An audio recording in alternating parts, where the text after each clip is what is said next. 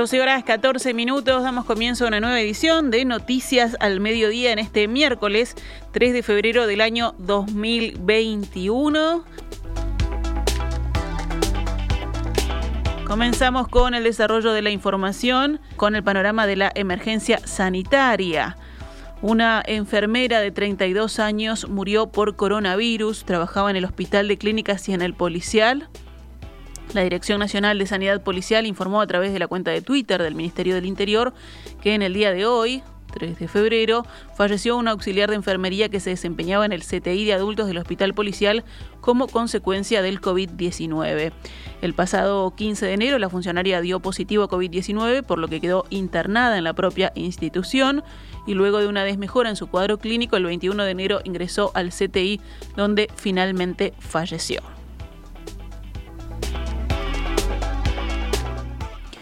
A las 7 y 30 de la mañana partió el avión Hércules de la Fuerza Aérea desde la plataforma de la Brigada Aérea número 1, iniciando una misión a Estados Unidos que tiene como objetivo transportar cuatro ultra freezers para las vacunas contra el coronavirus. Dos tripulaciones de seis efectivos cada una participarán de la misión del Hércules, según informó el Ministerio de Defensa. Estos ultra freezers son indispensables para poder utilizar las vacunas de Pfizer, las cuales necesitan condiciones de frío especiales. Se estima que para que mantengan sus beneficios deben permanecer a menos de 70 grados bajo cero. Cada uno de estos freezers puede albergar 100.000 dosis, es decir, una vez que arriben a nuestro país, se podrán depositar 400.000 dosis. Se sumarán a otros dos que ya están en la planta de almacenamiento del aeropuerto de Carrasco. Recordemos, el gobierno tenía planeado un viaje a Alemania por este mismo motivo, pero quedó aplazado.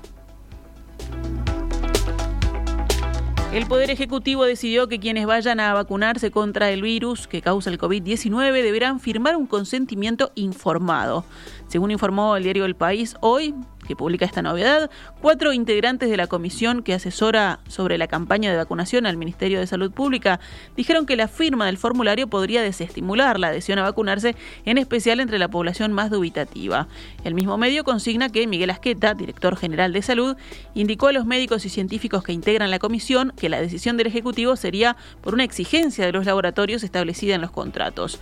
Esos documentos, sin embargo, están bajo reserva de confidencialidad y los asesores técnicos no pudieron acceder acceder a la información detallada. La nota periodística destaca, por ejemplo, que en Israel, donde según el sitio Our World in Data se lleva vacunado el 58% de la población, la vacuna es también voluntaria, pero no se requiere de un consentimiento informado para recibirla. El presidente de la Cámara de Especialidades Farmacéuticas, Gustavo Servino, se reunió ayer con el presidente Luis Lacalle Pou en la torre ejecutiva y aseguró que es un logro extraordinario que en marzo comience la vacunación en Uruguay. Gustavo Servino habló con la prensa tras la reunión donde elogió las gestiones del gobierno para comprar las vacunas. Uruguay que acceda ahora en marzo con vacunas este, Pfizer, todo eso, para mí es un logro extraordinario porque tendríamos que estar mucho más atrás en la cola. Así que yo estoy muy contento de compartir con el presidente que la gente que está negociando con el gobierno me dijo a mí en la Cámara que están sorprendidos por el nivel, la seriedad y la, celeridad que tienen para lograr acuerdos. El Uruguay logró en un mes un acuerdo con la principal proveedor de vacunas que en Argentina está negociando desde julio y no pudieron ponerlo en blanco sobre negro. Bajaron ayer nuevamente los casos activos y la tasa de positividad de COVID-19 en Uruguay, pero hubo nueve decesos y además aumentó a 95 la cantidad de pacientes en cuidados intensivos. El monitor oficial diario reportó anoche 539 contagios nuevos en la jornada, detectados en 7.104 test, es decir, una tasa de positividad del 7,5%. Actualmente hay 6.036 personas cursando la enfermedad, o sea, 113 menos que el día anterior. De acuerdo con la escala de la Universidad de Harvard, que mide la cantidad de contagios diarios promedio cada 100.000 habitantes en los últimos siete días, Uruguay permanece en nivel de riesgo naranja con 16,34 casos. Rivera es el único departamento en nivel rojo, bajó ayer su promedio a 26,58, es decir, al borde de la frontera de 25, por debajo de la cual está el nivel naranja. Recordemos, Rivera había reportado el 18 de enero 50 positivos diarios en el promedio de una semana cada 100.000 habitantes, mientras que ahora redujo esa cifra prácticamente a la mitad. El departamento de Rocha bajó a la zona amarilla tras quedar ayer con 9,45 casos de promedio diario, siempre de acuerdo al método Harvard. En el nivel naranja permanecen Montevideo, Tacuarembó, Maldonado, Salto, San José, Canelones y Durano. 12 horas 20 minutos, vamos con otros temas del panorama nacional. El Frente Amplio abrió este mes varios escenarios de control parlamentario al gobierno. En la Cámara de Senadores, por ejemplo, citaron al ministro de Salud, Daniel Salinas, y al secretario de la Presidencia, Álvaro Delgado, para que expliquen en comisión las gestiones hechas para la compra de las vacunas contra la COVID-19. En conversación con En Perspectiva, el senador José Carlos Maía, integrante de Asamblea Uruguay y uno de los vicepresidentes del Frente Amplio, explicó por qué definieron esta citación. El Frente Amplio ha asumido la lectura de, algunas acciones del gobierno y requiere, desde el punto de vista de su trabajo como, partido político de oposición y de control, por un lado, y también de, generar condiciones para, hacer propuestas en distintas áreas del Estado, lo que nosotros queremos saber es si lo que se anuncia están dadas las condiciones y si han hecho las cosas como para asegurar que el comienzo de curso sea el primero de marzo y el 8, como se dijo, en condiciones adecuadas. Primero para los estudiantes, que son el objeto central de todo el proceso educativo, también para los trabajadores de la educación y eh, obviamente para la sociedad en su conjunto. Recordemos además que en la Comisión de Educación convocaron a las autoridades de la ANEP para profundizar en el llamado Plan de Inicio de Cursos 2021 presentado días atrás por el titular del organismo Robert Silva. En ese sentido, el senador Maía indicó que la convocatoria se realizó para garantizar a los estudiantes, los trabajadores y la sociedad en su conjunto las mejores condiciones para comenzar con los cursos. Desde que el anuncio del presidente de la calle Pou hasta hoy ha habido una serie de informaciones eh, a veces contradictorias, no del todo claras, sobre cuándo llegan las vacunas, de qué procedencia, a partir de qué negociación, y hay una expectativa en la población en su conjunto en la materia. El presidente y el secretario de presidencia han planteado con mucho énfasis cuestiones que nadie les ha cuestionado. ¿A qué alude con eso? Por ejemplo, se ha dicho que había que traer las vacunas que sean las más eficientes y las más seguras. Y es de perogrullo, pero nadie le dijo que se iban a pedir otro tipo de vacunas. Nosotros lo que queríamos saber eran los plazos, las condiciones, qué tipo de, digamos, de, de trabajo se estaba haciendo en la materia. Sobre las 8.30 de la mañana partió el presidente de la República, Luis Lacalle Pou, junto al canciller Francisco Bustillo rumbo a Brasilia para reunirse con el presidente de Brasil, Jair Bolsonaro, en el Palacio de la Alborada, en su primera salida al extranjero. Participará también de este encuentro el canciller brasileño Ernesto Araújo. Acerca de la visita, el canciller Bustillo, hablando con el diario El País, dijo, la intención no es otra que poder avanzar en el relacionamiento bilateral y poner sobre la mesa todos los temas de la rica relación que históricamente existió entre Uruguay y Brasil. Es un muy buen encuentro para poder intercambiar sobre la proyección internacional. Vamos a poder conversar en forma reservada, sin dejar de lado ningún tema de los que nos importan a los dos países, para seguir creciendo juntos en el continente con proyección hacia el mundo. Según diversos medios, la calle Pou y Bustillo viajan a la capital de Brasil en un avión prestado por el empresario brasileño Alexandre Grendene, que tiene inversiones y negocios en Uruguay. Desde la oposición surgieron críticas parciales a este viaje presidencial.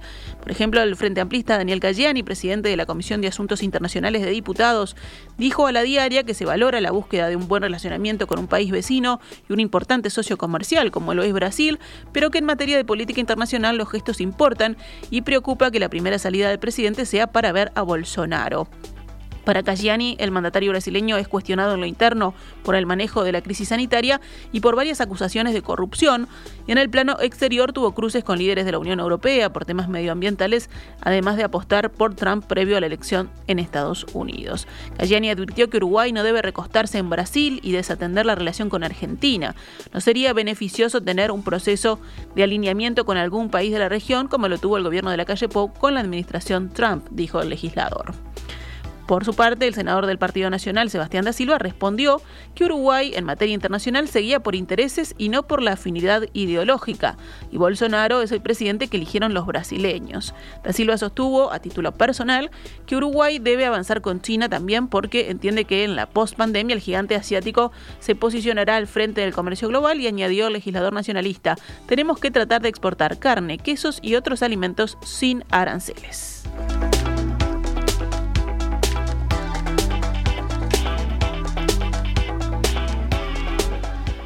Se dio a conocer el índice de democracia 2020 establecido por The Economist Intelligence Unit, que comprende cinco categorías, incluyendo el funcionamiento del gobierno y de los procesos electorales, en el cual Uruguay otra vez lidera el índice de democracia en América Latina.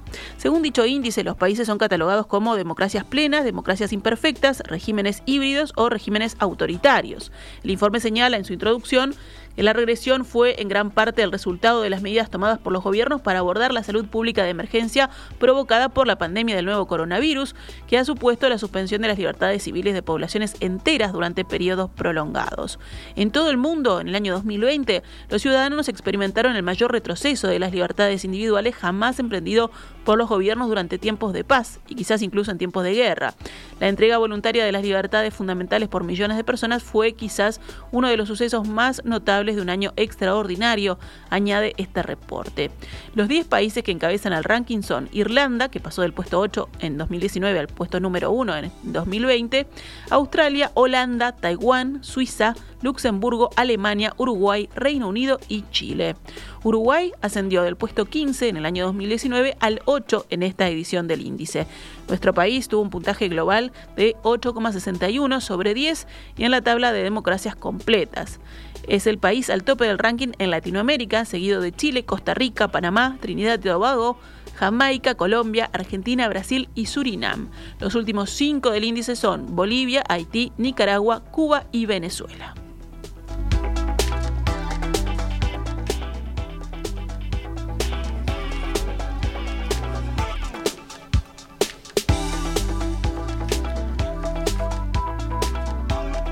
Cerramos el panorama nacional con otras noticias. El operativo de seguridad del clásico movilizará a 563 policías para que hinchas no lleguen hasta el estadio campeón del siglo.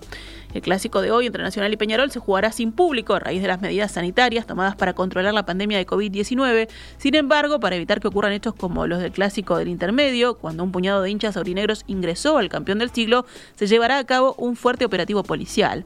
Richard Cabral, jefe de dicho operativo, explicó que se movilizará unos 563 efectivos policiales que trabajarán en anillos de seguridad desde la zona metropolitana de Montevideo hacia el estadio de Peñarol. De esa forma se pretende evitar que los hinchas se acerquen a las inmediaciones del escenario deportivo.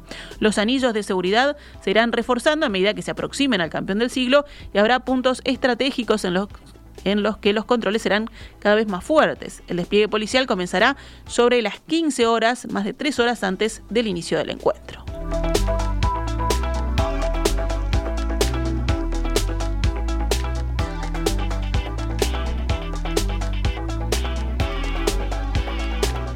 ¿Cómo cotiza el dólar a esta hora en la pizarra del Banco República? 41,25 para la compra y 43,45 para la venta.